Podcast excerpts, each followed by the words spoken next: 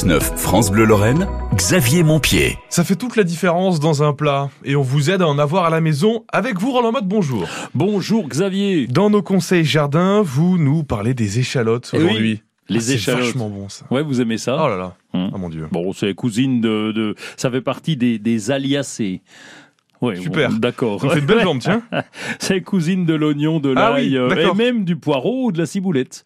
Oui, c'est vrai que Oui. ça, ça- ça sent, euh, ça sent fort un poireau quand on le coupe. Ça, ça peut faire penser à l'oignon, c'est vrai. Eh ben, c'est la même voilà, famille, bah, ça, c'est aussi pour ça. pourquoi. Et donc, on les plante en ce moment. Ce sont des petits bulbes que vous allez trouver euh, dans les magasins un peu Mhm. partout d'ailleurs. Donc, ça se vend en filet. Et vous avez des petits bulbes de ces échalotes. Et alors, pour la plantation, alors même vous, vous êtes capable de le faire euh, euh, comme Oh. qui rigole. Oui, une Oui. balconnière avec du terreau dedans, par exemple. Qu'est-ce que vous faites? Vous prenez votre échalote, pac, vous l'enfoncez, allez, d'un centimètre maxi. Vous, retapez, euh, vous retapotez un peu la terre dessus et point barre, c'est fini. Puis après, vous n'avez plus qu'à faire un, un petit peu d'arrosage de temps en temps. Mais attendez, pourquoi personne le fait? Enfin, donc, pourquoi pas tout le monde a ça à la maison? Ça devrait être obligatoire, je On est sais. d'accord. moi, j'ai justement, il y a un amendement qui euh, euh, ou une loi plutôt, pas un amendement parce qu'on va confondre avec le jardin, mais euh, il devrait y avoir une loi sur l'échalote euh, à obliger tout le monde à planter de l'échalote. Et on peut, ça pousse pratiquement partout comme c'est un bulbe. Il a, il va se suffire à lui-même au départ, puis après, il va se développer, il Oui. va prendre ses racines. Donc, euh,